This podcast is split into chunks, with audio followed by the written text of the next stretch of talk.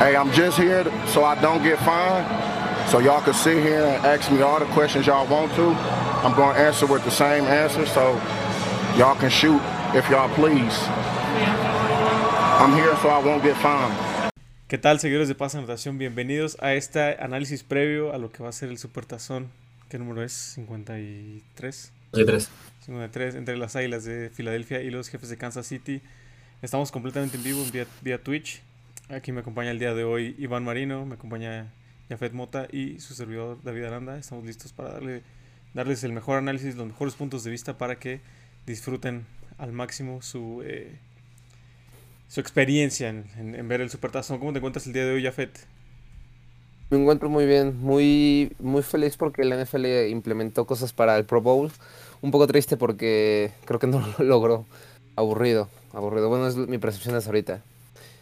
Gracias por intentarlo. Es lo que yo, con lo que me quedo. Coincido contigo. Pero bueno, lo, lo platicamos ahorita un poquito más adelante en el, en el- episodio. ¿Tú cómo estás el día de hoy, Iván? Muy bien, amigo, muy emocionado de hacer el episodio de hoy. La neta es que se nos fue volando la temporada y ya llegamos a, ya estamos a una semana de que termine todo. Pero pues bien, bien, bien, una, una- un año más de, de pasta de anotación aquí dándole, ¿no? Y bien, me gusta. Eso sí, eso sí, yo también eh, estoy un poco triste porque es la, la última semana de NFL. Eh, se fue muy rápido el, el año, la temporada, este programa, así como lo mencionó Iván. Eh, probablemente sea nuestro último episodio de la temporada eh, 2022-2023. Creo que ya el, el recap, lo que, lo que nos dejó el Supertazón, lo podemos hacer un análisis en vivo en Instagram. Algo rápido, 15 minutos, 20, nada más. eh, no, no, no, no traerlo a Twitch, pero probablemente sea el último episodio en Twitch para la temporada 22-23. Entonces, este. Nada más una corrección, es Super Bowl 57. 57. Oye, ¿cómo nos 57. quedamos a todos en el 2015? Es cañoncísimo. Sí, justo, yo dije Vamos para el 57, 60, no. Pero- porque aparte todos, todos así, 53. Sí, sí, sí. Todos, Sí, todos este, seguros de lo Ya que habíamos dicho. ya nos Este, parecemos a la competencia. Vale, madre. Ya sé, ya dando datos ahí incoherentes, ¿no? Pero bueno. Este, empezamos con el programa, la verdad es que va a ser un programa bastante, bastante bueno. Eh, vamos a iniciar primero con eh, lo, que, lo que nos ha dejado la NFL hasta el día de hoy, un poco de noticias, lo que ha pasado en estas últimas Una Eh, semana interesante. ¿estás de acuerdo? muy, muy interesante. O sea, la verdad es que han pasado cosas. Por ahí hay un dicho que me gusta mucho que dice, "Cua- hasta cuando no hay NFL, hay NFL. Entonces, este, bueno, es una liga que no se puede dejar de hablar, que pasan siempre cosas eh, interesantes y lo, eh, lo, lo vamos a platicar ahorita. Eh, empezamos con lo que fue la contratación, la contratación, porque ya estoy pensando en Sean Payton, la contratación de Sean Payton para los Broncos de Denver, su nuevo head coach. Personalmente un move que me preocupa como aficionado a los Raiders, como rival en la división oeste. Creo que ahora sí los Broncos van a ser un, un equipo el, el cual temerse. Sean Payton sale del retiro, hacen este cambio con Nueva Orleans por un par de picks del draft. eh, también absorben su contrato. eh, pero aquí lo, lo- interesante de este, de este movimiento es que Sean Payton va a tener el control absoluto de la franquicia. va a hacer funciones de tanto de gerente general como de head coach. Eh, por ahí se habla, ¿no? Ya de que el, sistema ofensivo que, que va a implementar con Russell Wilson es un sistema más vertical, más de un quarterback de bolsa, ya no tanto un, un sistema en el que se le obliga a Russell Wilson a correr. Entonces, este, creo que este sistema ofensivo, muy similar a lo que vimos en su momento con Drew Brees, es el que va a retomar Sean Payton con Russell Wilson. Y personalmente estoy preocupado, es, para mí es un move en movimiento. Muy pocos equipos se atreven a hacer lo que hicieron los Broncos, que es ir por todo, ¿no? Ir por el, por el pez más gordo en la agencia libre. Y pues hasta ahorita les ha salido bien. No he leído un solo mal comentario en Twitter, en redes sociales, eh, de analistas. No he leído algún mal comentario que digan Sean Payton está acabado. Al contrario, todos dicen Sean Payton llegó para revivir a estos Broncos. ¿Cómo, cómo vieron ustedes este move? Yo lo veo bastante, bastante bien. En- a mí, yo tengo unas eh, opiniones tal vez encontradas o sentimientos encontrados con Sean Payton. ¿Recuerdan ustedes hace unos años eh, por lo cual estuvo suspendido, me parece cuatro años Sean Payton? Eh, si no lo saben, es porque estuvo bajo investigación de la NFL porque pagó, le pagaba a jugadores algo extra por lesionar a jugadores de los equipos contrarios. Es un tema delicado, delicado eh, este que es- en el que se encuentra Sean Payton, pero sin duda creo que es un buen movimiento para Denver. Creo que va a ayudar, va a llegar a favorecer y sin duda creo que Denver está buscando ganar. Desde el año pasado, Denver es un buen equipo que se ha caracterizado por una muy buena defensa en los últimos años. Es más, yo siendo fan de Peyton Manning, estoy seguro que en el año que ganaron el Super Bowl, que si no me equivoco fue 2015, ganaron gracias a la defensa. 100%. Ganaron gracias a la defensa, porque en ese año la defensa destacó en muchísimos ámbitos y, y, eh, sin duda yo creo que ese Super Bowl se lo lleva la defensa. Y creo que el- la contratación de Russell Wilson fue un movimiento eh, inteligente que no le salió la jugada. Creo A la primera. el- a la primera. Pero igual que la NFL se sigue intentando y eso se le respeta. Entonces creo que creo que probablemente es un muy buen movimiento para, para Denver y es el momento eh, es un buen momento para, para los aficionados, creo, considero. Coincido completamente contigo. Por ahí veo a Iván ya sacando estadísticas, apuntando. ¿Tú cómo ves este, este movimiento de, los Broncos de Denver y traer a Sean Payton? Iván. Este, no, ju- justamente estaba viendo su récord como coach, de, como head coach de Nueva Orleans. 152 ganados, 89 perdidos. Una media de se- punto .631, o sea, más de la mitad de sus partidos ganados como head coach. Este, la verdad es que trae un currículum que todos lo conocemos, sabemos que, que es un coach con much- muchas capacidades. La verdad es que para la posición, 59 años, creo que todavía le queda mucho tiempo este, mínimo unos, yo me atrevería a decir tal vez unos 10 años, considerando tal vez los otros coaches que, que vemos ahí. Entonces, este, creo que se puede armar un muy buen proy- proyecto con Denver. Llega con un coreback que, a mi opinión, digo, sé que no es lo mismo, pero con cuali- cualidades muy parecidas a lo que era Drew Brees en su momento. Este, un coreback chaparrito que al final del día Sean Payton supo, supo sacar lo mejor de Drew Brees, muy talentoso, un quarterback en mi opinión un poquito más dinámico, alguien que sí se puede mantener en la bolsa, pero que también puede, puede correr, puede hacer jugadas de, de rollout, etcétera. Entonces, creo que hasta ahorita, como lo vemos, se ve un equipo más competitivo para, para los Broncos, considerando la historia que tiene Sean Payton y considerando la historia que, que tiene Russell Wilson, ¿no? Sabemos que la temporada pasada fue una mala temporada para él, pero creo que con la correcta guía puede llegar a ser este puede, puede llegar a volver a lo a lo que fue en su momento. Lo que mostró en, en el, en el equipo de Seattle.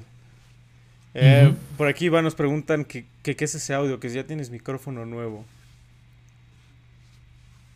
¿Qué se escucha mejor o qué? Al parecer No. nuestros, nuestros seguidores están este diciendo, bueno es lo que nos, los- lo que nos comentan, que, que ya se escucha un poquito No, no, no, solo, de más solo de la computadora. No, no, aún no hay tanto presupuesto, pero No, gracias. está bien, está bien. Sí ponen que sí se escucha mejor. Este, bueno, lo- la otra contratación de head coach que hubo fue de Meco Ryans a Houston. Por ahí, este. Personalmente me encantaba de Meco Ryans como coordinador defensivo. Sí siento que tuvo que haberse afianzado un poquito más, tal vez una temporada más como coordinador defensivo, ganarse un poquito más el respeto de la liga y ya después dar ese, pal- ese paso. Pero creo que las oportunidades también, bueno, también soy fiel creyente que las oportunidades no se presentan si no estás preparado y se le presentó la oportunidad de dirigir al equipo de sus de sus amores, al equipo donde jugó eh, los Houston. Fue, ganó novato del año, ¿no? Sí. O novato defensivo del año en su Justo- momento ganó. justamente. De Meco Ryans también la comunidad de NFL, sobre todo los jugadores que jugaron, valga la redundancia, con él. Por ahí JJ Watt le pone, no hay mejor candidato para tomar este puesto que eh, de Meco Ryans. Muchas felicidades. No hay un mejor capitán, no hay alguien con mejor carácter que pudo haber tomado este, este, este desafío que de Meco. Eh, personalmente también creo que es una posición un poco incómoda, lo hemos visto en, los últimos eh, en los últimos años donde pues bueno, los dos head coaches que, que, tuvo, que tuvo esta fra- franquicia de, de Houston fue nada más coaches puentes. Lo mencionamos aquí en el Smith podcast. contigo. Lo mencionas aquí en el programa, no me dejarás mentir. Jafet, no me dejarán mentir. Lovie Smith, David McCooley, dos head coaches que sin pena ni gloria pasaron y se fueron un año y vámonos. No es, no es lo que estamos buscando a lo que sigue, ¿no? Entonces, probablemente ahora Houston con Demeco Ryans le van a tener un poquito más de paciencia eh, por lo menos va a ser un proyecto de cuatro años, ¿no? Para ver qué es lo que trae. Cuatro años y ya después. Llegó por mínimo seis, ¿no? O sea, el contrato fue por seis años. Pero sabemos que en cualquier momento les pueden decir adiós. Entonces creo que cuatro años, cuatro años para mí es un muy buen tiempo para evaluar lo que ha hecho de Meco Ryans y decidir si continuar con este proyecto de Meco Ryans o nuevamente empezar la reconstrucción de Houston. Eh, que además, bueno, tiene el pick número dos en el, en el siguiente draft. Pero personalmente, interesante, me encanta lo que, lo que hizo. Pudieron haber tenido la 1. Pero, hey, Lobby Smith dijo: Lo siento, no. voy a dejar la 2. La jugada mala. ¿Cómo viene este movimiento? Eh, ahora empezamos contigo, Iván. El movimiento de Michael Ryans, ¿cómo lo ves tú? Me gusta mucho, más justamente eso que mencionas. Y voy a abarcar un poquito más su tema. Cuando llegó Mike Brewer a los Titanes, igual muchos, muchos ex compañeros en su momento llegaron a hablar muy bien de él comparar y a diferencia de por ejemplo la contratación de Jeff de Jeff Saturday ahora que yo no vi mucho apoyo de sus ex compañeros como como head coach. Me gusta ver que exjugadores y más jugadores justamente como como JJ Watt y demás jugadores le dicen no hay mejor opción que tú la verdad es que a mí me deja con muy buen sabor de boca. La verdad es que los que lo, lo, lo llegamos a ver jugar y eso pues sabes, sabes lo que, lo, lo, que hizo y ahora pues, dando, dando ese paso como, como head coach. Creo que puede llegar a traer algo bueno a Houston, que ya necesitaban a alguien que realmente se pusiera la camiseta, alguien que sintiera, que sintiera amor por, por la ciudad, alguien que, bueno, que, que, que, tenga ese afán de, de, hacer crecer al equipo. Y pues sí, tenemos un movimiento igual un poco precipitado, pero bueno, como le dice, las oportunidades se presentan cuando tienen que. Y pues creo que él va a tratar de hacer lo mejor que, que, que pueda esta oportunidad. Sabes también que antes de pasar contigo, ya fiz un comentario rápido. Creo que es el indicado, es el candidato correcto por la juventud. Por, bueno, sabemos que levantar una franquicia de NFL no es, no es sencillo, entonces no iban a traer un Pete Carroll de 70 años a levantar la franquicia de Houston, ¿sabes? O sea, tiene que ser alguien joven con, con, con esa energía, con esa capacidad de pues, decir, ¿sabes qué? Me viento esto y vamos a, a darle, ¿no? Hasta donde tope. Entonces creo que, creo que por ahí también es muy buen move para, para Houston. Jafet, ¿tú cómo viste este movimiento de Michael Ryans a, a Houston? Los Texans. Pues definitivamente los Tejanos están reconstruyendo. Es un, es un movimiento que están haciendo. Creo que es, es un muy buen movimiento que hacen, creo que a tiempo, eh, ya que va a pasar un vienen de va a pasar un proceso para empezar a ver jugadores para reclutar para el para la siguiente temporada. Creo que es un buen momento para, para este head coach Llega por, seis años. Esto me habla que al menos están buscando, lo tienen en mente para un periodo largo, ¿no? Eh, tú mencionas cuatro años, creo que cuatro años ya, ya es bastante. Y si los Texans deciden apostar por él en, por seis, creo que es, eh, es algo bueno. Una, un suceso interesante, eh, los Texans llevan tres, tres hit coaches de raza negra. Es, es, una tendencia que tienen con, con Demeco Ryans es el cuarto eh, hit coach. Lamentablemente los otros tres hit coaches eh, estuvieron menos de un año. Bueno, un año o menos. Que fue Romeo Crenel, David McCulley y Lobby Smith, me parece. Lobby Smith. Me parece eh, que tengo igual. Y viene de un equipo que es de ser coordinador defensivo, de una defensa que viene de hacerlo bastante bien, que viene de un equipo ganador. Entonces, creo que puede eh, permear esta mentalidad en los Texans, que vienen de temporadas muy malas, muy malas. Justo. Y de problemas con quarterbacks como de Sean Watson, que realmente, eh, pues no, no, no funcionó ese movimiento. Esperemos que le vaya bien a estos dos nuevos head coaches. Por ahí todavía quedan algunas vacantes por cubrir, que se van a cubrir después del Supertazón. Todavía hay muchos equipos que están entrevistando. Eh, pero estas dos por lo menos son así, wow. O sea, lo que pasó en esta semana fue wow, ¿no? Personalmente. Eh, una noticia un tanto, no sé cómo, cómo podría describirla, pero Joe Mixon fue arrestado, este corredor de los, de los Bengals, eh, por apuntar un arma de fuego a una mujer. No hubo heridos, no hubo... Pues, no pasó mayores. No pasó mayores, pero aún así, no, no hay que... Por ahí si no, si no se enteraron, el corredor de los Bengals eh, fue arrestado. Eh, creo que es lo, que se sabe hasta ahorita, no hay, no hay muchos más detalles. Esto pasó el, durante el fin de semana. Ya, por ahí vi otra noticia que estaban ya considerando cortarlo, ¿no? Digo, independientemente, digo, no sé si sea con base en, esto, en estos cargos, en lo que sucedió, pero ya también él y Tyler Boyd creo que están en la lista de, prospectos a ser cortados de los, de los Bengals. lamentable que, que tienen por la borda de su carrera. Ah, nos preguntan por qué los Raiders no se atreven como los Broncos a dar un giro total.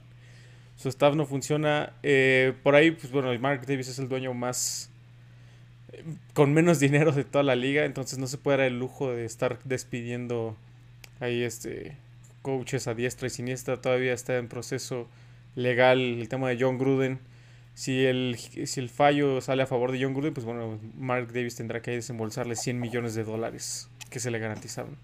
Entonces no se puede estar dando ese lujo de estar corriendo y contratando, corriendo y contratando. Por eso este también se le, se le da la opción que, que, venda al equipo, ¿no? Si no tiene el dinero para, para soportar una franquicia, pues que lo venda. Eh, Iván, por ahí tú traes la noticia de Lamar Jackson. Oye, nada más antes de que Sí, a la sí, noticia Lamar de. Lamar, A ver, sí, un, ya me- un- un comentario eh, a lo de Joe Mixon. ¿Recuerdan ustedes a Earl Thomas? Un jugador que, un safety muy bueno de la Legión del Boom de, de los Seattle, Seahawks. sí, número Que 29. también estuvo envuelto en problemas de, de armas y cosas ahí. Eh, también me parece que de violencia. Su carrera, a pesar de ser muy buen jugador, su carrera después de ese suceso fue. No hubo segundo chance. Se acabó, sí, lo recuerdo. Estuvo, todo estuvo con los Ravens. Sí, Pero varios también ejemplos, fue ¿no? cortado porque se el peleó dos de- veces en una misma semana. Sí, sí me acuerdo, sí me acuerdo. Se peleó ahí en, práctica. Hemos tenido Justo. varios ejemplos ya de que la NFL no tiene tolerancia para ese tipo de comportamientos. Tenemos el caso de Ray Rice, Ray Rice es el más famoso. El, el- el que todos tenemos un poquito más de más en mente, ¿no? Pero Solo creo que Así la como eso, que- definir un poco más eso, ¿no? Porque tenemos casos como los de Karim Hunt, que fue un tema bastante fuerte, que había este video y regresó a la NFL, ¿no? Tal vez un poquito más definir la línea, no sé si sea moral, en la cual toma sus decisiones para, para ese tipo de cosas. Nada más Joe Mixon, pues tener cuidado, ¿no? Eso sí. Para, por si te hay segundas, segundas chances. Eso es todo. Gracias, gracias, Jafis, por ese, por ese aporte. Eh, que Lamar Jackson, tema de Lamar Jackson. Sí, sí, sí, por ahí iba a traer ahí la noticia de Lamar Jackson. nada, lo, lo nombran jugador franquicia de los de los Ravens, este, al no optar por su su quinto año, lo hacen jugador franquicia. Digo, ahí en temas de dinero creo que le van a tener, le van a tener que pagar este año el promedio de los de los ingresos de, de los quarterbacks. de los cinco mejores pagados. de los, de los cinco jugadores mejor pagados. Y para como están ahorita, creo que es demasiado dinero lo que le van a estar pagando. Este, y ya creo que esto responde a las dudas que teníamos a final en los últimos episodios. Creo que lo hemos comentado de, de Lamar Jackson, de qué onda con su futuro. No lo habían renovado, no sabía, estaba lastimado, no se sabía qué, qué iba a pasar con él. Le, creo que le van a dar este año de confianza y pues es su año de, de, lo haces bien, llegamos a algo o simplemente te vas. Completamente, completamente este movimiento de jugador franquicia es... Todavía los Ravens no están seguros de si van a desembolsar todo el dinero en Lamar Jackson, porque pues, recordemos, es una franquicia que hace las cosas muy bien. Históricamente, desde su nacimiento han hecho las cosas muy bien, no sobrepagan jugadores y just- eh, todo, toda la, todo el dinero se lo invierten a la defensa, ¿no? Entonces, con una muy, muy buena defensa, sabes que, que puedes traer a un coreback promedio y te saca el partido. Joe Flaco, por ahí es la, el ejemplo. La cabra Joe Flaco no, no fue más que un coreback promedio y trae un anillo. Entonces creo que los Ravens saben cómo hacer las cosas y Unos anillos que un Rodgers, imagínate.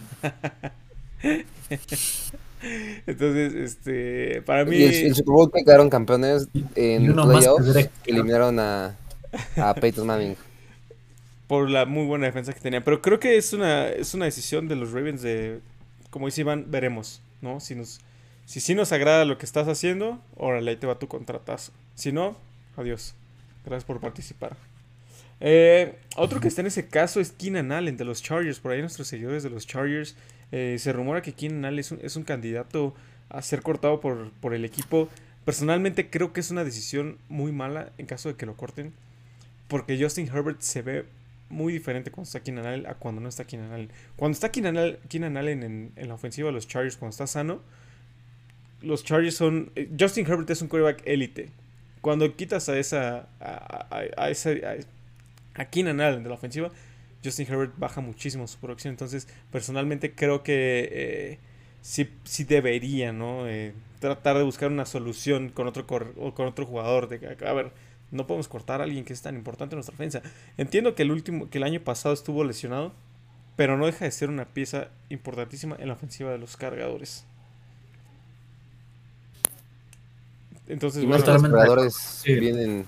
Creo que sí sería una pérdida muy, muy grande para el equipo de los, de los Chargers. Más cuando ves que Justin Herbert, pues este año realmente, digo, él es extremadamente talentoso, pero creo que sí necesita un receptor guía o un receptor base con, con, con él, con quien él se pueda este, confiar, que sea como su, su válvula de seguridad para, pues, para poder, poder seguir con ese ataque. Este año creo que Digo, sí, extremadamente talentoso, pero creo que sí le hizo falta mucho, mucho Kenan Allen en esos, en esos momentos importantes.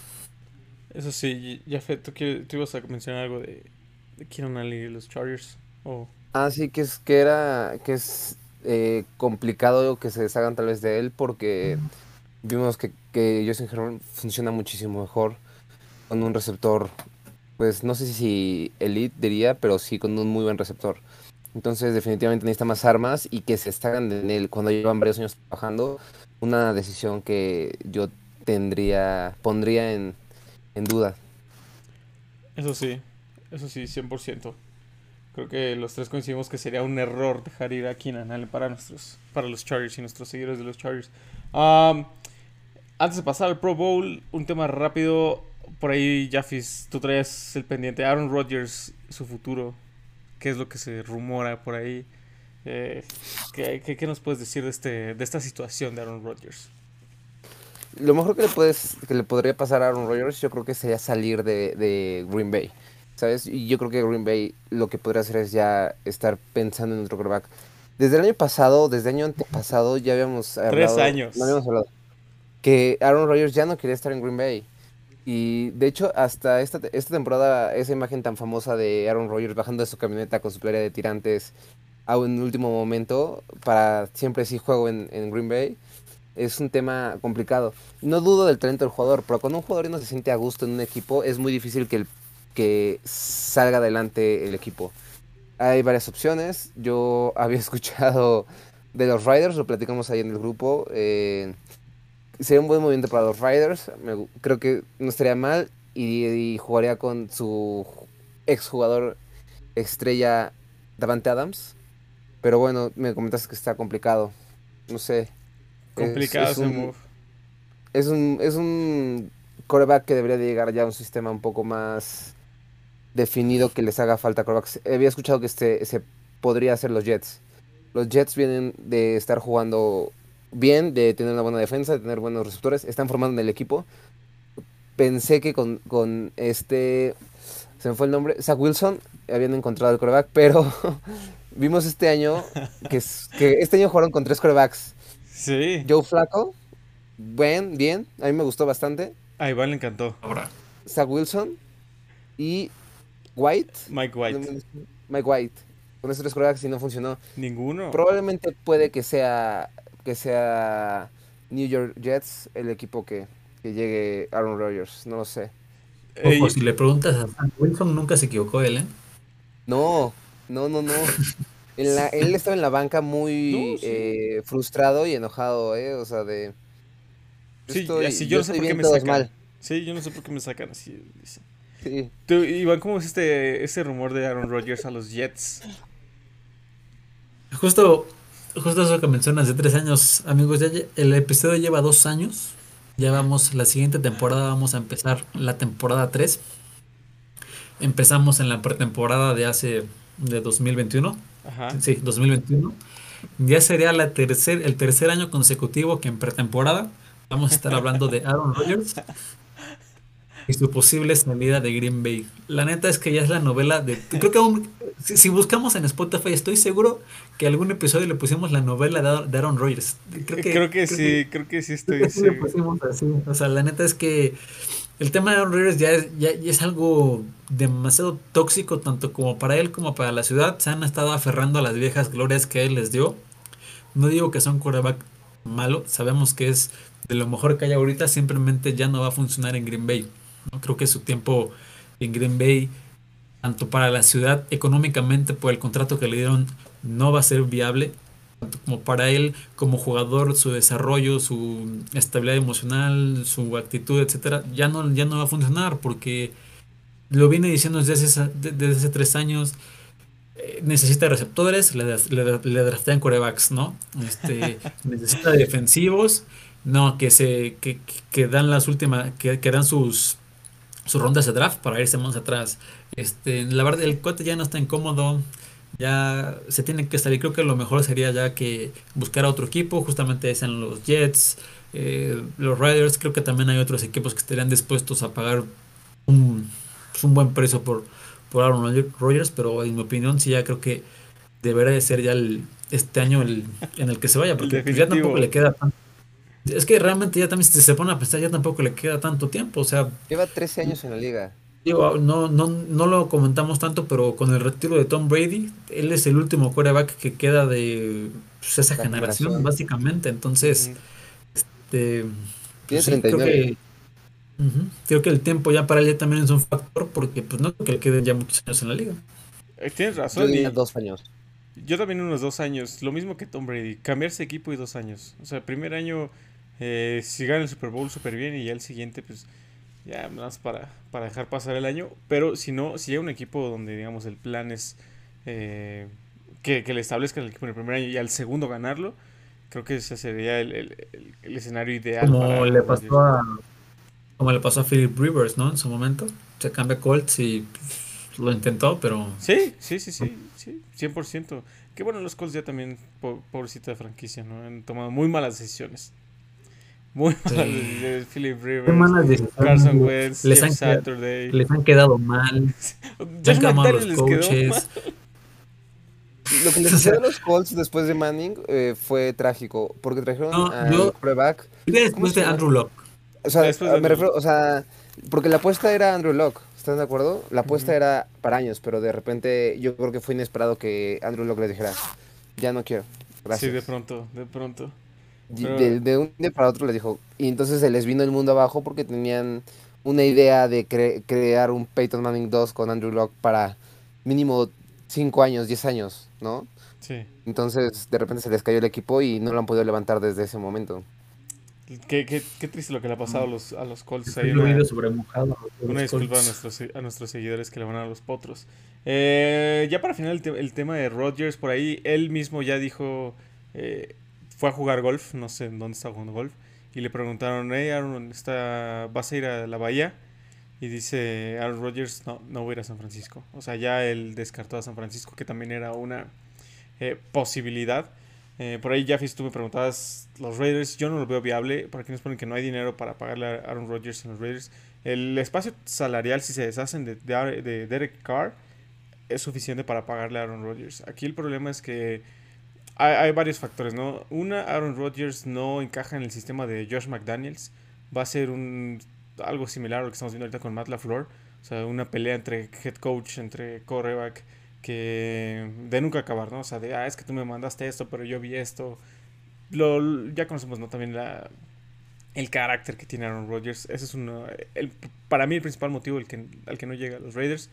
Eh, el segundo, pues bueno, este Josh McDaniels ya también declaró que él quiere un coreback que conozca su sistema, entonces volver a aprender un sistema para Aaron Rodgers, complicado. Entonces, sinceramente, yo también descartaría a los Raiders. Creo que la opción más fuerte sería los Jets de Nueva York, donde llegaría a ser mancuerna con Robert Saleh, que aunque es un head coach joven y que posiblemente sí lo podría como eh, persuadir en cuanto a vamos a mandar esto, vamos a, moldearlo, ¿no? Así como, vamos a mandar esto, contrata a este, a este jugador de aquí, bla, bla, bla. Entonces, para mí, creo que la opción más fuerte es los Jets. Pero ya veremos en qué termina esta novela que empezó hace tres años, que no ha llegado a su fin en paz anotación. Todo el tiempo estamos hablando de A-Rod, así que una, una disculpa. Eh, por aquí nos ponen que Rivers tiene que cuidar a sus 40 hijos. por ahí, la, la, estadística, ¿no? Que, hace, que, le hicieron a Joe Burrow. Número de hijos 0, Philip Rivers número de hijos 9 ya, ya, ya se sabe, ya se sabe que, que ¿Cuál era el otro jugador de los Chargers que también tenía un montón de hijos? Rogers Cromarty, ¿no? ¿Era? No. Creo que sí era Antonio Cromarty. Antonio Cromartie, exacto. Él tiene como sí, sí. 12, no sé. Sí, también, Pero pero a él, no se le, a él no se le, no se le hizo tanto, tan viral. No, no, no, sí, claro.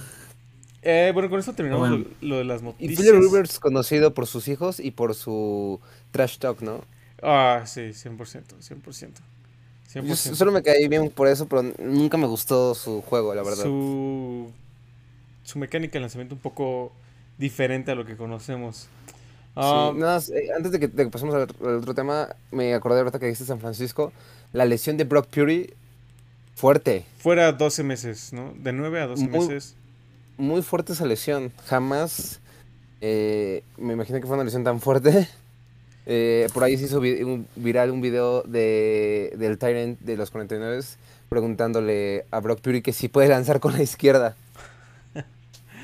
Es que Bueno. imagínate el dolor que sentía Brock Purdy en ese partido. Pero qué triste que le haya pasado esto a Brock Purdy. Sinceramente no creo que vuelva a tener una oportunidad de titular en la NFL. Sinceramente. O sea, si no era San Francisco, ningún otro equipo lo va a... Todo se acomodó para que pudiera jugar, eh, po- pero lo averiguaremos. 14 hijos, Antonio Cromartie, ya lo busqué. ¿Cuántos? 14. Jol, Y nadie le hace, na- nadie le, le puso atención a eso. Este, pero bueno amigos, con esto cerramos las noticias que han, eh, que han habido en estos últimos eh, días en la NFL. Y Jafet, tú que estuviste muy de cerca de los Pro Bowl Games, sí me gustaría platicar del Pro Bowl. ¿Cómo lo viste? ¿Cómo lo viste? ¿Cómo, ¿Qué le puedes decir a tus seguidores sobre el Pro Bowl? Miren, eh, estuve siguiendo muy, muy de cerca el Pro Bowl porque, eh, por dos cosas, por el fútbol flag y por Diana Flores. Eh, como sabemos, Diana Flores está poniendo ahorita el nombre de México muy en alto, muy en alto.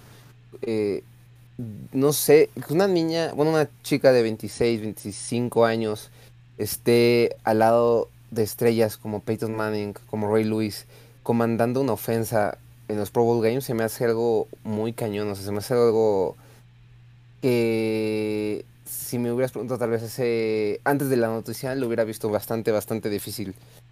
Pero bueno, este, mm, lo que sucede con, con- con los Pro Bowl Games es que cada año la NFL intenta modificar este, el juego para que, pues al final del día la NFL es un negocio, lo sabemos, ¿no? Entonces, el- los Pro Bowl Games es un evento que hacen antes del Super Bowl. Antes lo hacían después del Super Bowl. Tenían menos, menos espectadores, pero pues te digo, cada, cada año se está renovando y este año lo hicieron con un partido de fútbol flag. Yo lo seguí toda la semana y eh, estos juegos que hacen no están tan mal. Creo que lo que levantan son los clips en internet, pero aventarte el juego y los Pro Bowl Games toda la semana es muy pesado, amigos. Créanme que lo intenté. Lo intenté. Oye, preguntan que si fuiste al. Pro Bowl. No, todo desde, desde casa, todo desde casa. Todo desde, desde aquí, desde Es- ESPN, lo estuve checando. Eh, entretenido a medias, ¿sabes? Realmente no hay mucho que des- de- de rescatar. Yo creo que la NFL seguirá buscando algo para que sea atractivo, porque no lo es, no lo es. Y más que nada que la NFL no jugó un juego de fútbol flag. Jugaron...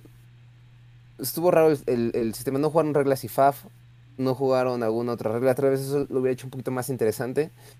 Evidentemente los jugadores de la NFL yo creo que muy difícilmente han jugado Flag en su vida. flag en su vida y lo- no sé si a ustedes les pasó, pero de la primera vez, ustedes me imagino que llegaron primero al fútbol americano y después mudaron al tocho.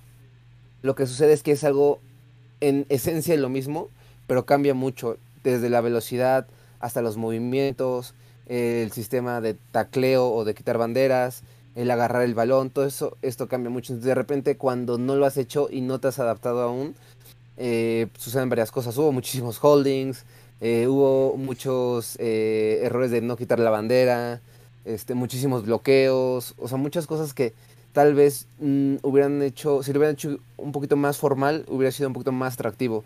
Pero realmente era un juego demasiado pausado, demasiado castigado. Entiendo, ¿no? Es un juego donde no, bus- no se busca tal vez la competencia. Por ahí vimos al final del partido a Peyton Manning muy enojado por una, una decisión arbitral. Este, pero realmente yo me pongo a pensar, ¿estará, estaba jugando, estaba hablando en serio Peyton Manning o estaba jugando? No lo sé. No lo Tú sé. dinos. Porque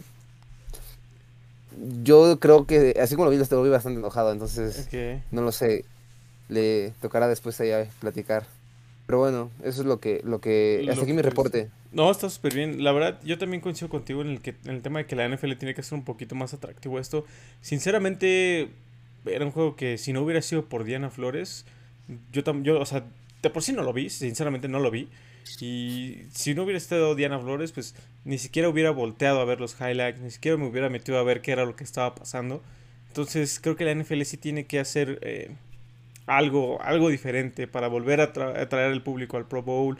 Eh, el Pro Bowl ha, ido en picada ya, la gente ya no le interesa. Por ahí Tyler Huntley de coreback cuando lanzó 270 yardas en la temporada.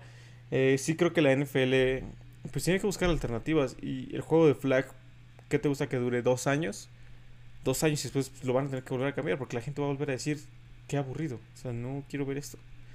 No es como el juego de, por ejemplo, del de, eh, de la NBA, ¿no? El All-Star Game que tienen que que se hacen como más de 300 puntos y la gente sí lo ve o el juego de las estrellas de la MLB que también la, la gente lo ve creo que la NFL Home run derby. el Home Run. Derby que también lo la, la gente lo ve y uh, está fascinada no como como vuela No, la neta, tú ves el Home Run Derby, incluso no eres un fan y la neta te emocionas porque está muy chido. Bueno, a mí, en lo personal, yo que no soy fan tanto del béisbol, luego que lo veo y la neta de ventazo. 100% También es diferente, ¿no? Porque no hay tanto contacto como acá. Que justo eso es lo que tiene que, que- que pensar la NFL. O sea, ¿cómo vas a, a, a- cambiar esto? Porque creo que la gente lo que quiere ver es, es contacto. Es eh, Sean Taylor tacleando al pateador de despeje de la conferencia americana. Ese Uf. video viral eh, de años, ¿no? Así, pa, o sea, eso es lo que quiere ver la No gente. como. Y no, y no quiere ver a Tony Romo diciéndole al defensivo aguanta, aguanta, aguanta y tira el pase. Sí, sí, sí. 100%. O sea, la verdad es que la NFL tiene que hacer algo para que el Pro Bowl sea algo nuevamente llamativo y que se pueda Este considerar año- un honor estar. Este año hicieron un Mm. concurso de atrapadas. Donde estuvo medio... AJ Brown. No estoy seguro. No, AJ Brown no puede estar Stephon porque está en las águilas. Ah, puede ser eh, tal vez Amon St. Brown. De los Tampoco Detroit. puede ser. De no. Chicago. De, no, de Detroit, de Detroit. O sea, de Detroit, Amon-Ra. perdón, de Detroit. Sí, sí, sí, sí, sí. de Detroit. Eh, me confundí porque su hermano traía un jersey de Chicago. Es que su hermano Equanimeous, o sea, también fue al Pro Bowl. Sí. O sea, No, Marqués, Mar- Marqués Brown no fue, ¿verdad? No. Y No. Stephon Diggs, que, que se supone que tenían que saltar en un trampolín y hacer una atrapada, pues, vistosa. Estuvo aburrido, estuvo muy aburrido. Justo, o sea, porque también ese, ese desafío de a ver quién hace la mejor atrapada, o sea, se colgaron una tirolina y les mandaron un pase. Sí, no, O sea, ¿eso qué? pasaron por, por, por Las Vegas. Ajá, sí, No, o sí, sea, sí. Pero bueno, se intentó, ¿sabes? No sé si habrá forma de que platiquen con los jugadores como decir, ok, podemos planear esto, ¿tú qué consideras que puede ser para... O sea, involucrar a los jugadores para decir, ok, no ponemos en riesgo tu salud, no ponemos en riesgo tu integridad física, que se lastimó Miles Garrett, un Se dedo jugando Miles Garrett. quemados, ¿no? Sí. jugando quemados, o sea, está raro. o sea, O sea, bueno, sin- no decir más, pero bueno, eh, hablar con ellos y decir, ok, ¿hasta qué punto sí, no? Sí. Se intentó algo, pero bueno, sigue sin ser atractivo, todos esperando, todos pensando ya en la siguiente semana. Digo, recordemos que la idea del Pro Bowl, más que ser un espectáculo, nació como la idea de un premio para los jugadores por su muy buena temporada. Anteriormente se los llevaban a Hawái, era una semana pues, de descanso, de juego, pues, para que les dieran toda la atención y pues realmente los jugadores lo tomaban como eso. Últimamente con todo, con todo el alce mediático, redes sociales, etcétera, pues han querido hacer el formato muchísimo más llamativo para, para la gente. Pues yo creo que siguen, siguen intentando eso, ¿no? Yo, yo en lo personal digo, vimos ahí el, el año en el que quisieron, el primer año en el que quisieron hacerlo distinto, que hicieron un chile mole postura de jugadores de la. AFC y la NFC en un lado. O sea que creo que los, los capitanes, ¿quiénes eran? Jerry Jones. Jerry, No, Jerry Rice, Jerry Jerry Jones, Rice, este, y Jerry Rice Michael Irving. Michael Irving, ¿no? Y cada quien escogía los uniformes horribles. Este, la verdad a mí el formato clásico de ver el uniforme del Pro Bowl con el con cada quien su casco se me hacía como que, órale, eso está muy chido. Este, pero mm, sí, o sea, creo que claramente algo se tiene que hacer porque esto esto de los Pro Bowl, los Pro Bowl Games no creo que no creo que siga, creo que incluso si quieres fomentar el flag football, pues mejor trata a la selección de Estados Unidos, a la selección de Italia, no sé, para que den un partido o algo, ¿no? También incentiva eso, ya que ahí tienes los World Games, no sé. Puedes hacer algo muchísimo más, más que poner a jugadores de la NFL en algo que pues, realmente no es lo suyo. Digo, sabemos que si está, está teniendo un boom, tal vez el flag football sea un juego olímpico más adelante y creo que la NFL puede encontrar otras maneras de, apoyarlo, pero al final de esto es NFL y lo que los fans queremos ver en un Pro Bowl de NFL son cosas de NFL al final del día, ¿no? Entonces deben encontrar la manera de, hacerlo. Yo en lo personal regresaré al formato y decirles, oigan, pues es un juego de Pro Bowl al final del día, pues denle su madre, bueno, denle, denle, chido, perdón, Twitch, perdón, perdón, perdón. Pero este, pero sí, o sea, justamente tú lo mencionaste en el, en el NBA All-Star Game este, justamente digo, recordando el año que, que falleció que COVID, todos acordaron de dar un partidazo ese, ese, ese, ese año. Y fue un partidazo el Universal Game. La verdad, nadie se esperaba que estuviera tan bueno ese partido. Y pues digo, pongo ese ejemplo porque pues, claramente un juego de NBA se puede, de, un juego All Star se puede convertir en un partido muy bueno o de buena calidad, ¿no? Entonces, creo que sí tienen que reajustar bien qué, qué es lo que quieren y que es también lo que queremos nosotros, más si quieren hacerlo este mediático, ¿no? Todo esto del Pro Bowl, o sea, creo que pueden hacer algo enorme, más de lo que están haciendo ahorita. 100% coincido con ustedes, amigos. Es algo que, tiene que regresar a, su esencia. Creo que el fútbol americano, eh, a comparación del básquetbol y del béisbol que lo han logrado en este juego de las estrellas, no creo, no, no creo que sea tan fácil acoplar en una semana un sistema ofensivo y un sistema, tal vez a la defensa un poco más fácil, pero un sistema ofensivo donde vienen de jugadores de diferentes sistemas, acoplarlos para que jueguen, ¿no? Yo, lo, yo veo difícil, yo veo muy difícil que regrese el juego tradicional, ¿sabes? Muy difícil. Yo creo que va un poco más encaminado tal vez a algo como lo que estamos viendo ahora, pero bueno, esperemos a ver qué nos depara para el siguiente año. Esperemos por el bien del, del juego. Por el bien ¿Quién será el jugador con más Pro Bowls hasta ahorita? Ah, ese dato no te lo tengo ya, qué buen. Porque como jugador debe estar súper entretenido, si te soy sincero. O sea, desde, por ejemplo, de Hawái, jugar quemados, eh, las otras eh, actividades que hicieron, yo creo que está entretenido. Te diviertes. ¿no? Pero te diviertes, imagínate estar rodeado de superestrellas. Hoy estuvo Snoop Dogg. Ah, creo que ya se trabó otra vez el, stream, no sé si me sigan escuchando ustedes, pero yo ya dejé de escuchar a Jafet. Ya también este... Sí, ya por aquí hubo una falla técnica, no sé si me estén eh, escuchando, pero les prometo que, que vamos a, trabajar en eso, en, en no este, tener este tipo de fallas técnicas, porque ya no sé si es error de Twitch, ya no sé si es error de OBS, ya no sé si es error de Discord. Eh, me parece que ustedes sí me están escuchando seguido desde Pasa eh, les pido hay un poquito de paciencia. Un, poquito de paciencia. Fue error de, de. Discord. ¿Volviste? Ya volví. No te veo. Hola, hola, hola. Sí, sí, sí, sí. No sé si me escuchan, ¿no? Pero no me ven. Perfecto. ¿Me dejaron de escuchar todo el tiempo? Sí. Sí. Yo también ahí se cortó la, la, la, comunicación. La transmisión. Pero ahí estuve. Bueno, no, fue la transmisión, más bien fue el Discord. Entonces, este. Pero. Eh, ya, eh, ¿qué estás? Ya nada más para cerrar el tema del Pro Bowl. Ah, que. Mm, no creo que me quedé. En que. Bueno, en que el NFL vamos a ver qué, qué, sucede después con este, con este juego de las estrellas. Y ya nos contestó este David, David, este Marino la, la pregunta. ¿15, 15 Pro Bowls? 13. Ah, Tom Brady. Tom Brady. es el jugador con más Pro Bowls, 15 Pro Bowls. Y le sigue Tony González con 14 Pro Bowls. ¿El Tyrant? Sí, claro. Wow. Ah, bien, bien. bien. pues habla, habla, del dominio que tuvieron en su época. Este, a ver, ¿por qué no me ven? No sé por qué no me ven. Ya. Ya. Oye, ¿ya regresamos a Twitch? Ya estamos en Twitch, seguimos en Twitch. según yo. Ah, sí, estamos en Twitch. Sí, todo el tiempo estuvimos en Twitch. Eh, pero ahora sí, seguidores de Paz Anotación. Qué bueno que se esperaron hasta el momento. Viene lo bueno del episodio, viene el análisis del Super Bowl. Traemos lo mejor, lo mejor para que disfruten el episodio. Uno de los. Este, um, Las Vegas pone este Super Bowl como uno de los más cerrados en la historia. Justo antes de que te unieras, Jaffis, estaba platicando con Iván.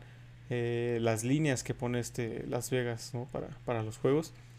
Este se une al Supertazón de Kansas San Francisco del 2020. Se une al Super Bowl de eh, Seattle contra Nueva Inglaterra, en donde el favorito es apenas por un punto. O sea, no hay un claro favorito, puede ir para cualquier lado. Eh, pues ahora sí empezamos, ¿no? Con el, con este análisis.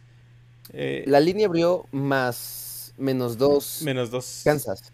eh, no, menos dos Filadelfia. Ahorita siguen menos uno. ¿Menos Filadelfia? Ujú. Ok. Iván, tú que no estuviste aquí para para- el, para el juego de conferencia, me gustaría que empezaras tú con tu opinión. Como opinión, lo que yo, digo, para empezar, les voy a dar datos. análisis, sí, sí, claro, claro. O sea, ya lo bueno. digo, Datos duros. datos duros se han enfrentado nueve veces en la historia. El récord lo lleva Kansas City, cinco ganados, cuatro perdidos. Los últimos tres los han ganado los, los Chiefs. Y, y bueno, la verdad es que la predicción ahorita está, está muy complicada. Los dos equipos, en mi opinión, se vieron muy bien en las finales de conferencia.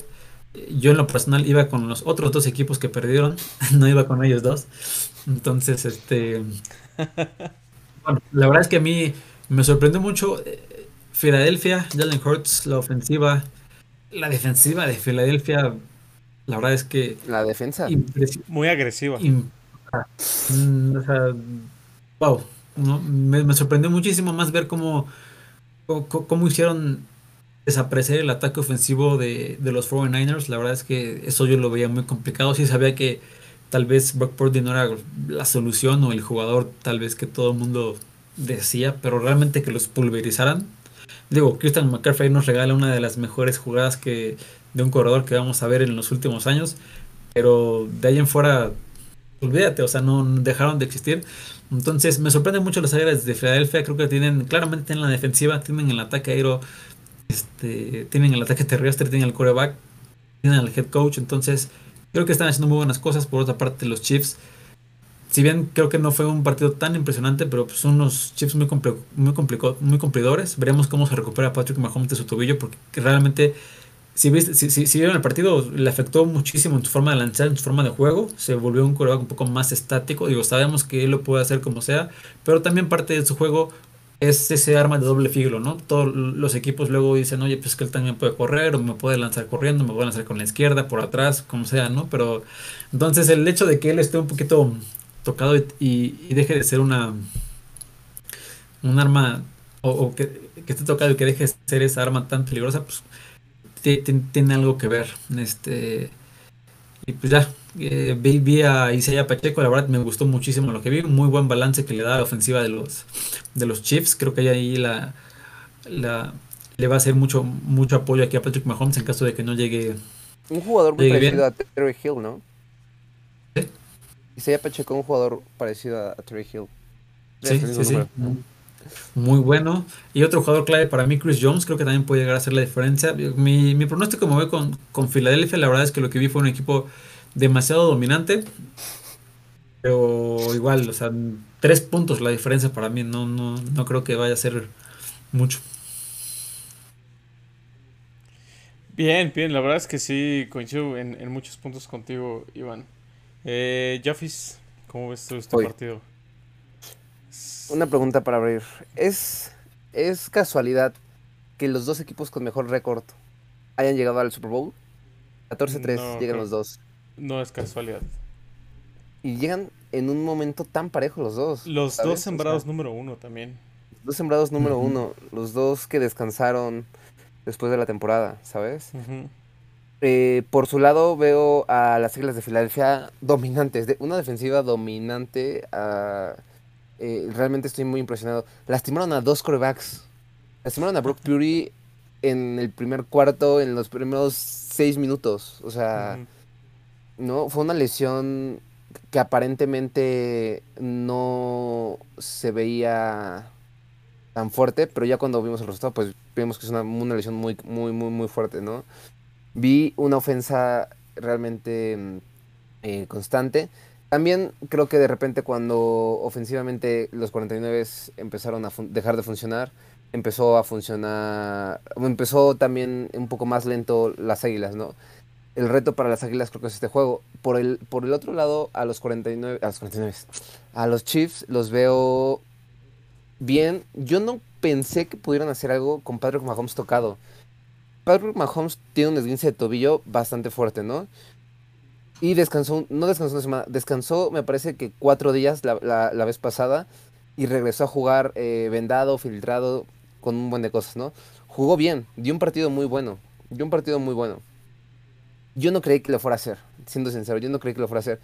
Pero Patrick Mahomes me sorprendió. Creo que estamos viendo a un coreback muy atleta. Estamos viendo a un coreback, aparte de atleta, con un coreback con visión y con corazón, que se echó al equipo y salió adelante. Y independientemente de su lesión, eh, creo que eh, puso en alto su nombre, si de por sí ya estaba haciendo las cosas bien. Ahí está la estadística, es el segundo coreback que ha llegado a, más juegos de playoffs en sus primeras seis apariciones eh, en la NFL. El, otro que lo ha hecho es Tom Brady, que, que lo ha hecho un año más joven que, él. Realmente me, sorprendió ese dato. Em, Patrick Mahomes lo está haciendo bastante bien. Yo creo que pueden ganar las Águilas. En esencia creo que van a ganar las Águilas. Pero como la, vez pasada del análisis que hicimos, yo soy emocional.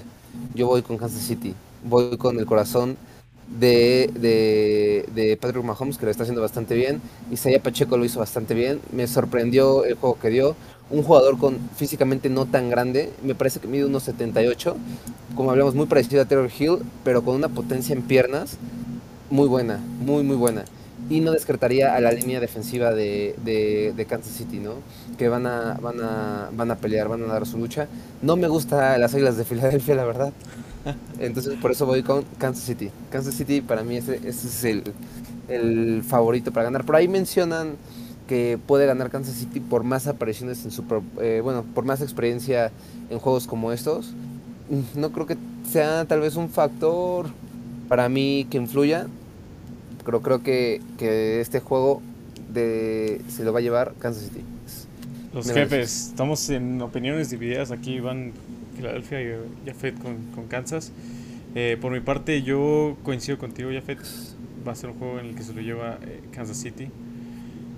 Por, por, varias razones. Y para mí, un factor muy importante y que tú mencionaste es la experiencia que tienen los jugadores, la experiencia que tiene Andy Reid. Andy Reid es un head coach que hace las cosas muy muy bien. Lo mencionamos aquí la semana pasada, bueno, hace dos semanas antes de las finales de conferencia. La lesión de Patrick Mahomes no iba a ser impedimento para que Andy Reid explotara eh, las armas ofensivas que tiene. Porque si, o sea, Patrick Mahomes no es la ofensiva de Kansas. La ofensiva de Kansas es todo el conjunto. Kansas se quedó sin sus tres, sin tres receptores. Se fue Kadarius Tooney, se fue Juju Smith y se fue McCall Hartman. McCall Hartman y aún así lograron sacar el partido. Entró este novato Sky Moore que lo hizo bastante bien. Por ahí entró el número 84 que ni siquiera me sé su nombre y lo hizo también bastante bien. Eh, otra vez, como el juego de la semana de hace dos semanas, eh, este es un juego de orgullo para Andy Reid. Tantos años que lleva en la liga, tantos años que sus ofensas han dominado, cinco años que los jefes han llegado al campeonato de conferencia del campeonato de conferencia americana. Andy Reid va a dar ese paso para consolidarse como uno de los mejores head coaches en la historia en el Super Bowl 57. Con su ex equipo, ¿no? Contra su ex equipo. O sea, es, es, una historia muy, muy bien contada. Y, y, sobre todo, yo quiero ver al, este, el, el día del Supertazón al Patrick Mahomes del que todos hablan. Del que todos dicen, es un Hall of Famer caminando. Estamos viendo un futuro Hall of Famer. Pues yo, yo lo quiero ver el día domingo. Porque este es el juego en el que él tiene que decir si soy un Hall of Famer o soy un quarterback de sistema, soy un quarterback que gracias a Andy Reid es, ha, logrado lo que ha logrado, ¿no? Si, si gana en este supertazón, si gana este supertazón se va a poner 2-1. Si lo pierde las Águilas van a tener las Águilas van a tener más Super Bowls ganados que la supuesta dinastía de los Chiefs. Entonces, este es el tipo de juego en el que yo quiero ver a ese Patrick Mahomes, ese, ese generacional que dice, no, es, la, es eh, el siguiente eh, Joe Montana, el siguiente Tom Brady, el que va a dominar la liga por no sé cuántos años. Sinceramente no lo he visto. O sea, sí ha, ha estado cinco años seguidos en el campeonato de conferencia. Pero ir con récord de un ganado en Super Bowl, un, ganado, un perdido en Super Bowl, te habla mucho también de lo que ha dejado de hacer Patrick Mahomes y el equipo de Kansas. Entonces creo que este es más un juego de orgullo para Andy Reid, que va, estoy seguro que va a preparar el juego con toda la experiencia que él trae, toda la experiencia que él consiguió en Filadelfia, que hace consiguió en Kansas. Eso es lo que, lo, lo que le da una ventaja muy grande eh, en, en comparación a Nick Siriani que Nick Siriani se habla que es un head coach muy arrogante, tú lo ves y es de una personalidad eh, un poco pesada, sinceramente, no, por ahí se vi la transmisión del juego en, el canal de aquí de, México, eh, y le hicieron un, como un reportaje que la ciudad de Filadelfia es una ciudad muy hostil y que Nick Siriani lo sintió y que Nick Siriani adoptó esa personalidad de ser hostil. Yo no creo que, o sea, por esa falta de identidad que tiene Nick Siriani como head coach, yo creo que, le, que, que, es lo que le va a afectar a las Águilas de Filadelfia. O sea, no es un coach que te diga, ¿sabes qué? Vamos a hacer esto. No es un coach que te... Que, que sus jugadores crean en él. O sea, el equipo que ahorita tiene Filadelfia es por los jugadores que lo han formado. O sea, han traído, han traído las piezas claves. No es, o sea, los jugadores de Filadelfia no son como los jugadores de Tennessee, ¿no? Que, que correrían a un muro si Mike Bravel les dice corre hacia el muro no son eh, como Bill Belichick, que si Bill Belichick te dice algo, lo haces. Yo siento que los jugadores de Filadelfia son más talento de ellos y talento de sus coordinadores que Nick Siriani en sí.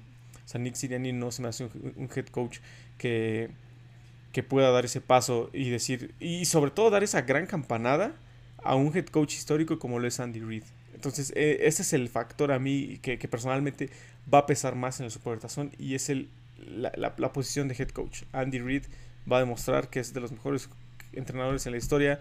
Y yo quiero ver a un Patrick Mahomes que, eh, aunque no me agraden los jefes, yo quiero ver a este Patrick Mahomes del que todo mundo habla, del que todo mundo dice es un fenómeno. Yo lo quiero ver el día domingo poniendo en alto a los jefes y esta supuesta dinastía. Entonces yo también creo que... O sea, hasta ahorita, para ti, Patrick Mahomes no ha demostrado ser un coreback elite. No, es un coreback con suerte. Y yo lo he dicho aquí desde el inicio del programa, Marino está de testigo es el coreback con, más intercepciones dropeadas. O sea, si tuviera las o sea, si los, si los defensivos interceptaran los pases que le han tirado, Patrick Mahomes tendría muchos más juegos perdidos, sus estadísticas no estarían tan, tan grandes. Y también, o sea, Iván no me dejará mentir, todo el tiempo he dicho que Andy Reid es la, mente ofensiva de esa, del equipo. O sea, hizo grande a Donovan, Donovan McNabb, hizo grande a Michael Vick, hizo grande a Kevin Cole, hizo grande a Alex Smith, incluso a este Chad Heaney, ahorita que entró hace, hace dos semanas, lo hizo ver muy bien. Entonces, o sea, por algo Patrick Mahomes no ganó nada en colegial, por algo los, los, osos de, de, Chicago seleccionaron a Mitch Trubisky sobre Patrick Mahomes, o sea, por algo, es por algo, ¿sabes? Y le ha estado ayudando mucho a Patrick Mahomes. Yo no digo que no tenga cualidades buenas, yo no digo eso, pero es un coreback que sí ha, tenido mucha suerte en, todo lo que ha hecho.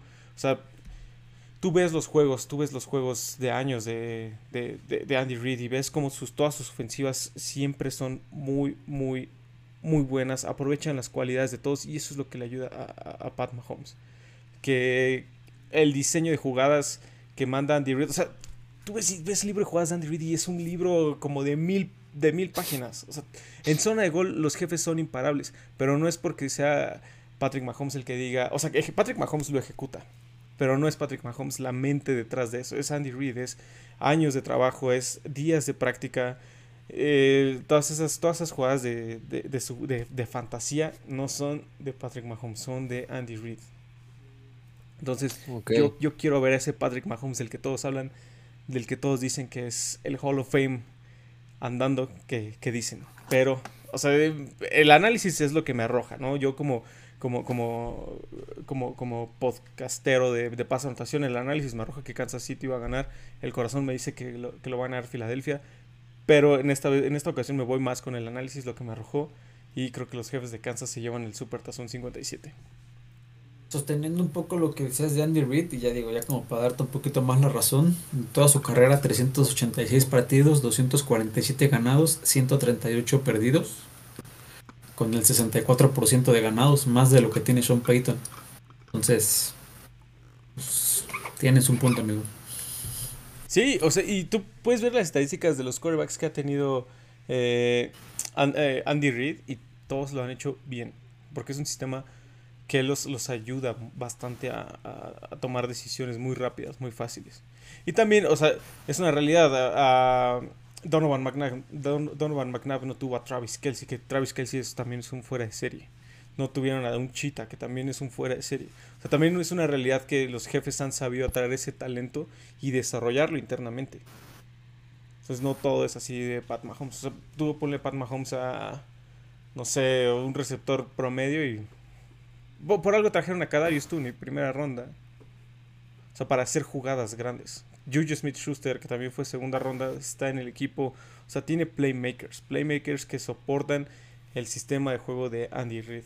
En su momento con Filadelfia tuvo a Jeremy Macklin, lo hizo All Pro, tuvo a Deshaun Jackson, tuvo a, me parece que Sackert, este, sí, Sackerts, todavía lo, tuvo un rato este, este Andy Reid en, en, Filadelfia, lo hizo ver muy, muy bien.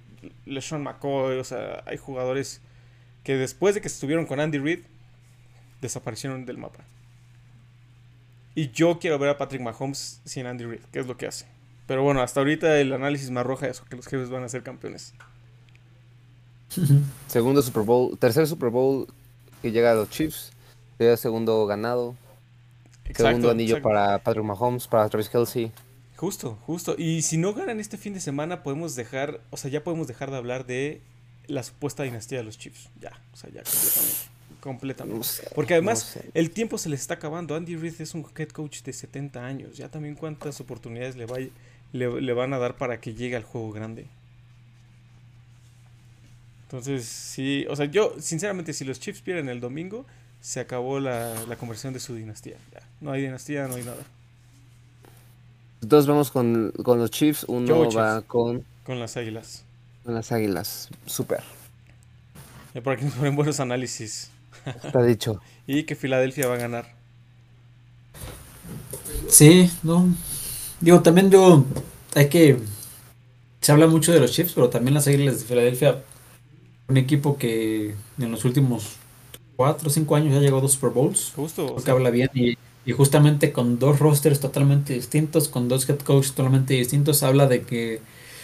Bueno, te dice que la, la, oficina, la, la parte administrativa está haciendo muy buena chamba trayendo a la gente indicada para ponerlos en esta en esta situación. Entonces creo que independientemente de cuál sea el resultado, creo que es una es una es un equipo al cual ya no le podemos faltar al respeto más. Creo que ya va a estar en boca de todos o tiene que estar por lo menos en todos los análisis de aquí a los próximos dos tres años. Dominante. Que es un equipo fuerte y que no que no lo puedes este tomar por menos. 100%, 100%. Son para mí son de los. Eh, llegan los dos equipos con mejores decisiones en la parte de oficina. Han sabido manejar muy bien las situaciones los dos equipos. Aquí Iván y yo platicamos de no, ya se acabó eh, los Chiefs porque no tienen espacio en el tope salarial. Han hecho magia con el tope salarial. al día de hoy están... Ya en que, por cierto, hablando, ya incrementaron el tope salarial para la siguiente temporada de 16 millones, de 208 a 224 millones. Eso es bueno. Sí. Han hecho muy, muy bien las cosas. Y por algo son dos franquicias que siguen estando en, la cima, ¿no? Porque han hecho las cosas bien. Y se ve reflejado en el partido del día. Se va a ver reflejado en el partido del día domingo. Pero esas... las águilas no son tan. O sea, visualmente no son atractivos las águilas en un juego. O procesi. Son un poco tediosos. Para mí son un poco tediosos. Porque corren mucho. Corren mucho. Corren mucho y a menos que seas así un super fan con nuestro amigo Christopher Heredia, eh, si te enamoras de su juego, ¿no? Pero me gusta Jalen Hurts. O Diego Escobar. O Diego Escobar. Pero a mí me gusta mucho Jalen Hurts. ¿Tú qué opinas de Jalen Hurts, Iván? Tenía muchas dudas de él, te voy a ser honesto, más por lo que vi en su carrera como colegial. Mm, los juegos grandes ahí quedando un poco corto y pues este va a ser su segundo, tercer juego grande de lo que lo vamos a ver, no, no digo que toda su vida no lo haya hecho, pero si me recordamos ese partido de Alabama contra Georgia, que lo terminan sacando ya en el pues, en, la segunda mitad por Tua Tagovailoa y Tua saca el partido contra, contra Georgia, creo que, pues, creo que es lo que viene arrastrando él. Justamente lo, lo menciona él en una entrevista que le dijeron pues, no dejar que que su pasado lo defina y pues ahorita está donde está. La verdad es que le doy el voto de confianza más por, por el tipo de jugador que es. Pero bueno, la duda sigue, ¿no? Hasta, hasta verlo. Digo, me sorprendió muchísimo cómo lo vi. Ahora en este partido de San Francisco venía de una lesión con esa historia, con esa historia que tiene, la verdad es que sí esperaba un poco menos. Tres semanas de descanso, ¿no? ¿Eh? Tuvo como tres o cuatro semanas de descanso. Otra parte, yo no encuentro o no pienso ahorita en un defensivo que pueda cubrir a AJ Brown. La verdad es que no, ahorita es un receptor. Los jefes no tienen un defensivo. Mm, yo no. Los Chiefs no tienen un defensivo para AJ Brown. Es un jugador grandísimo, muy fuerte, rapidísimo, manos demasiado seguras. La verdad es que hay que ver. Yo, en mi opinión, sí me voy con, con las Águilas de Filadelfia. Eh, Jason Reed, la verdad, también ha estado ahí. Muy bien, la verdad es que yo me voy con Filadelfia, me sostengo. Qué bueno, Iván, qué bueno.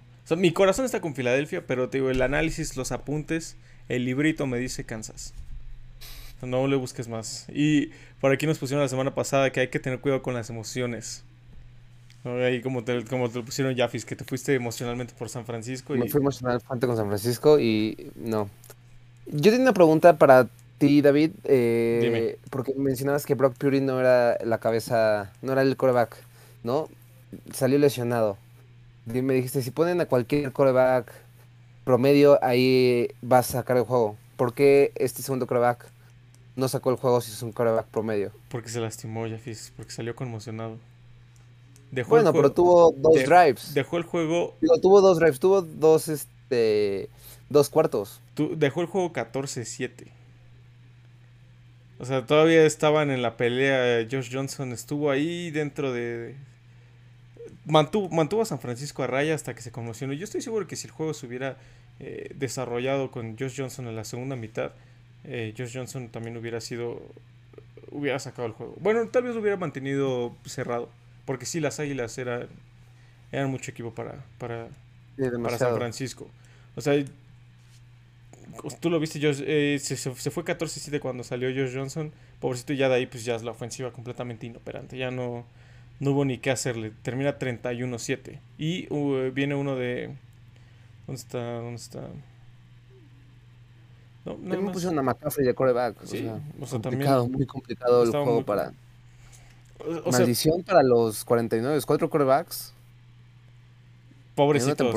Pobrecitos. ¿Habías visto algo así? Que un equipo tuviera tantos corebacks en un año. Nunca, nunca me había tocado algo así. Oye, algo, algo importante antes de, justo que ahorita que estamos hablando de, de corebacks y equipos de práctica, eh, algo importante que me gustaría decir es que Isaac Alarcón firmó tres años más, extensión de contrato de tres años más con los Vaqueros de Dallas, pero aquí viene lo, interesante, no, no, aparte de ser practice squad, cambio de posición, va a ser tackle defensivo ahora. Ya no, sí, tackle defensivo. Ya eh, los Vaqueros vieron suficiente de él como guardia ofensivo eh, le dieron tiempo para desarrollarse y eh, no, pues bueno, no les convenció el lado ofensivo. Sin embargo, pues tiene las, las habilidades y las eh, cualidades físico-atléticas. Físico-atléticas para desarrollarse en otra posición. Y qué bueno que le deseamos todo el éxito del mundo a Isaac. Tres años más tampoco es sencillo, ¿sabes? O sea, no es, no es algo así al aire, es una extensión. lleva tres años, ¿no? Ajá. Sí, sí, sí. Bien, muy bien por Isaac Alarcón, otro mexicano poniendo las... Eso sí veremos cómo le, le van este cambio de posición a, nuestro querido Isaac. Yo creo que bien. Fíjate que eh, eh, sí es un atleta. Es algo chistoso lo que mencionas, porque justo hoy me estaban preguntando por qué los mexicanos no llegan a la NFL o por qué, por qué no vemos más gente extranjera en, en la NFL. mi respuesta fue que la NFL lleva años de evolución en el deporte. En en desarrollo de atletas lleva, nos lleva años de evolución. Vemos a jugadores de 16 años ya midiendo 1,90, pesando 100 kilos, moviéndose muy bien. Esto, esto te habla de que llevan años trabajando a niños para ser atletas, para ser grandes competidores, ¿sabes? En México todavía no llegamos al desarrollo ni al nivel de inversión para poder hacerlo. Ni México ni otras partes del mundo. Eh, eh, hay otros países que lo están logrando. Creo que eh, tiene que ver mucho con su cercanía. Es Canadá. Canadá lo está haciendo también bastante bien. Creo que un poco más por la infraestructura y el nivel de economía que puede llegar a manejar. Pero es, es la respuesta que yo di, ¿no? O sea, están evolucionados en el deporte, tal vez, no sé si sea demasiado, 10 años, ¿no? Es, es, un, es, un, es una respuesta a la que yo di. Y creo que mexicanos como Isaac Alarcón, como. Tengo el nombre, como. Alfredo, 49, Alfredo eh, lo están haciendo. Y ahorita hasta Diana, en otro rol, en otro rol, habla de. Habla de que, bueno, México puede desarrollar atletas, ¿no? Puede desarrollar atletas, puede desarrollar jugadores que puedan estar al nivel. Tres años, en, en tres años más que esté firmando es algo muy bueno, ¿sabes? Muy bueno. Una muy buena noticia, muy muy buena noticia. Y todo el de... Todo el Toda la suerte. Muy buena noticia, la verdad. Y complementando un poco, ya también he estado leyendo que la NFL ya tiene, por lo menos en pláticas, planes de expansión, tal vez a, para equipos en Europa o tal vez regresar, no sé si, por favor te quedan equipos, pero siempre cabe la posibilidad de la NFL Europa, tal vez, como lo vimos en algún tiempo. Ya veremos, ¿no? Pero están esas pláticas de de hacer llegar la NFL a, otros lados, no nada más en Estados Unidos, lo cual también puede significar oportunidades para, para mexicanos en otros lados. Hemos visto que varios mexicanos se van a ligas como España o incluso la misma LFA que en México, pues ya está trayendo jugadores de, de Estados Unidos, ¿no? Jugadores que, que, luego veías ahí en la tele jugando en colegial o en la NFL, pues ya los vas a ver acá también en, en México. Entonces, creo que se viene muy buena, muy buena época para, para estar jugando fútbol, no nada más aquí, no nada más en la NFL, no también aquí en el país, también ahí con la expansión tal vez, la posible expansión de la NFL, entonces nada más cuestión de que los chicos se sigan preparando para, para cuando lleguen esas oportunidades estén ahí. Estén listos. Y, justo como mencionas, la NFL está buscando expandirse a Europa, firmó dos años, firmó dos partidos para el siguiente año con, en Alemania y dos años dos partidos para el siguiente año en Inglaterra. Quitando el de México, ¿no? Por las renovaciones. El de, en México por las renovaciones de la Azteca. Escuché justo hoy a, John Sutcliffe eh, hablando que habló con el comisionado, con gente de la NFL y dice que México está en los planes para la NFL definitivamente. Es un mercado muy grande, el mercado latinoamericano, en específico México. Este, pero que por las renovaciones del Estadio Azteca lo van a poner en pausa en unos dos, dos años. Mala noticia, buena noticia al mismo tiempo. Lo cual, en lo personal se me hizo muy malo, porque pues también tienes un estadio demasiado bonito en Monterrey como para que también pueda llegar ahí la NFL a... Y más cerca. Claro. Creo que fue el tema de capacidad. sí, creo que no es tan, tan grande el A la NFL le interesa el dinero y un estado con menos, con menos capacidad no es negocio. En ¿Tú ves el vaso medio lleno o medio vacío? Sí, o sea, o es el Azteca o es algo con más capacidad o no es nada. Eso fue el tema. está muy, está muy bonito. O sea, sí, pero bueno, está bien. O sea, el Azteca ahorita tiene el récord del partido de la NFL con más asistentes. Claramente, pues un estadio como el Azteca no van a encontrar. Pero bueno, yo creo que pudieron haber negociado más para, para que no dejara de venir la NFL a México. Es, es el punto. No creo que hay un poquito más, más de opciones también el estadio de Guadalajara tiene buena capacidad y también está muy bonito. Y creo que también puede un ¿Eh? ¿El de las chivas? ¿El Akron? ¿Cómo se llama Akron? Sí, ese me Ajá. Entonces, este, bueno, en, mi opinión creo que pudo haber habido un poquito más de opciones, pero pues bueno, ya, ya se decidió para el año que viene, no, no hay NFL aquí, pero bueno. Oye, pero por ejemplo, imaginemos, o sea, Monterrey no lo dudo, que si va a la NFL, no dudo que sea en el estadio. Pero ¿tú crees que sea igual de atractivo para gente en Guadalajara? Yo creo que sí. Yo creo que un mercado tan grande como la NFL es atractivo hasta en, los estados en los estados más escondidos de la República.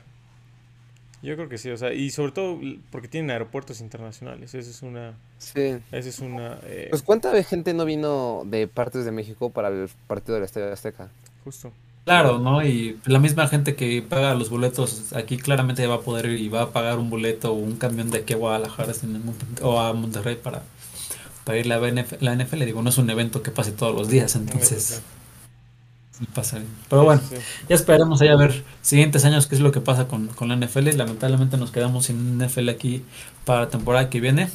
Eh, pero pues bueno, esperemos que ya con las mejoras de, del, estadio, pues ya esté mejor. Oigan, amigos. años. Eh, regresando al tema de, digo ya para finalizar el episodio, el tema del Supertazón, ¿tienen algún eh, algo, algún comentario extra que quieran dar? Yo con eso, con eso estoy ahorita. Vientos, vientos. Iván, ¿tú algo que, que quieras agregar? Todo bien, dice. No, no, todo bien. Todo bien, todo bien. Dice, no, la verdad es que muy buen episodio y este análisis como siempre, cada quien dando su, su, su punto de vista. Eh, otra vez estamos divididos, qué bueno que estamos divididos porque sí, así existe el debate, así, así existe eh, los... La riña. No, no riña, sino pues, tenemos los, los diferentes puntos de vista y eso, eso es lo que ha hecho grande a este, a este programa. Eh, digo, en la semana ya nos, nos ponemos de acuerdo cómo vamos a abordar el, el supertazón, pero...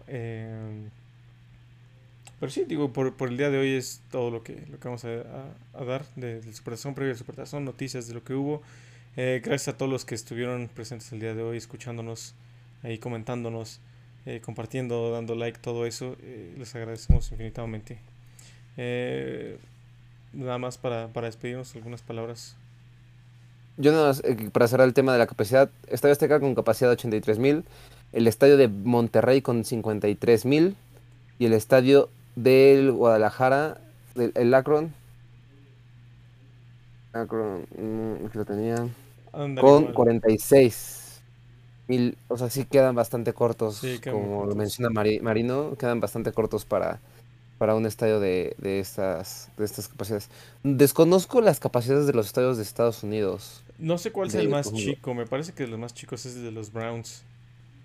Y ya Yo ahí- estaba pensando en el de Indianapolis, tal vez. El de Indianapolis también es un poco chico. Pero, a, a ver, vamos a buscarlo. Tú que ya no sé, ya fisen. Con la ventana Pero abierta. yo busco el de Indianapolis, Órale. el Oil Stadium. Lucas Oil Stadium. 70 mil. El de, el de... ¿Cuánto? 70 mil, el de Indianapolis. ¿70? 70, El de Cleveland tiene 67. 67.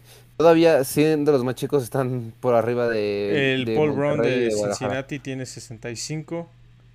El Ford Field de Detroit 65 y son los más pequeños. 65 mil aficionados.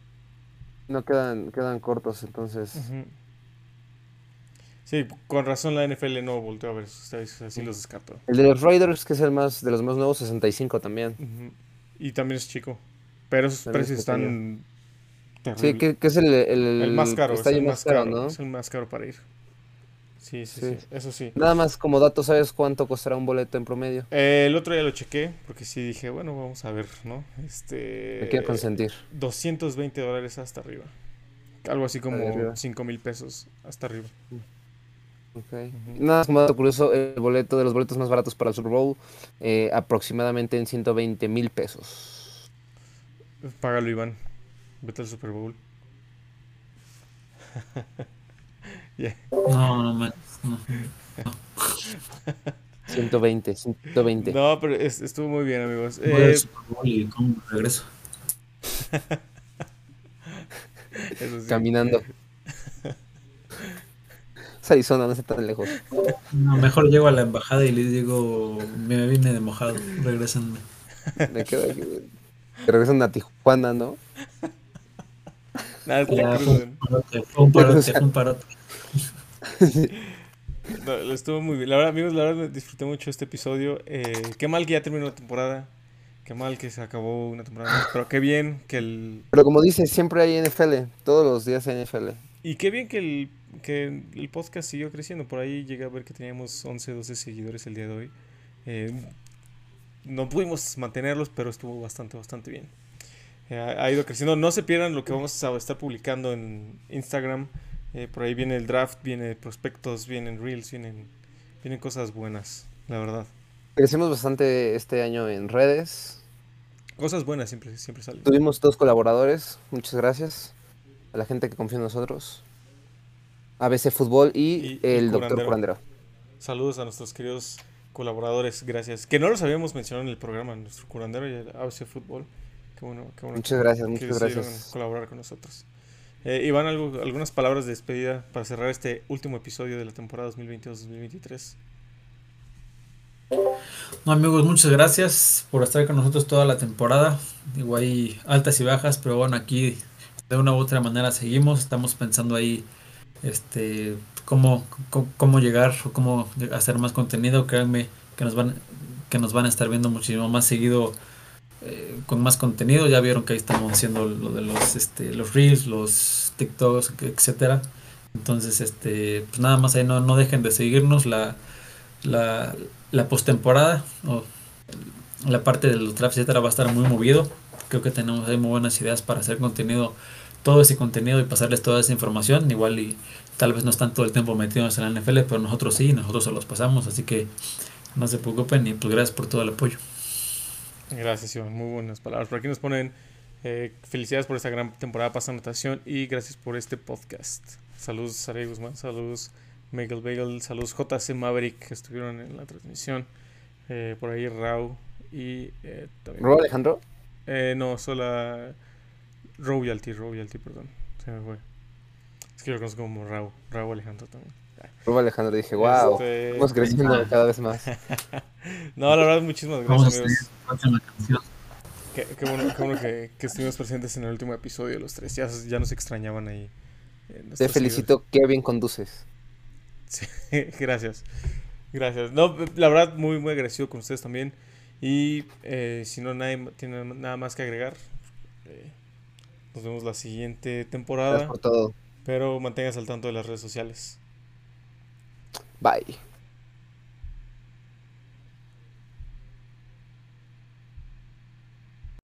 How's 35? Man, they all suck, man. Come on, you, you, um, this is me. This is me. I just want to know, how's 35? Horrible.